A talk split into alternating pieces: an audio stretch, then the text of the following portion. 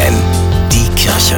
Nachgedacht. Der Mann, der jeden Morgen um dieselbe Zeit mit seinem strubbeligen Hund spazieren geht, zu der auch wir zur Arbeit gehen, die Frau, deren rechter Brillenflügel schon seit jeher mit einem Kinderpflaster an das Gestell geklebt ist, der Bettler, der, wie man sich erzählt, alkoholabhängig und obdachlos geworden ist, nachdem seine Frau und Kinder bei einem Verkehrsunfall ums Leben gekommen sind. Wohl jeder von uns begegnet immer wieder denselben Menschen, kennt aber ihre Namen nicht. Man geht jahrelang dieselben Wege, fährt mit demselben Bus oder kauft dieselben Brötchen beim selben Bäcker, weiß aber nichts voneinander.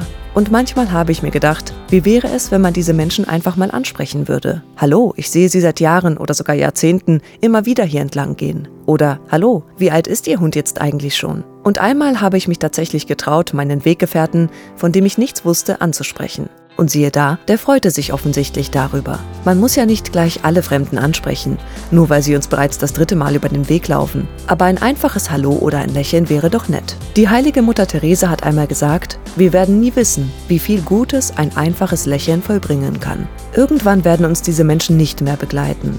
Wer weiß, ob wir ihnen nicht tatsächlich etwas Gutes hätten tun können. Sei es durch ein freundliches Hallo oder ein einfaches Lächeln, das ihnen den Tag hätte retten können. Martha Klavitter Weiß, FFN Kirchenredaktion.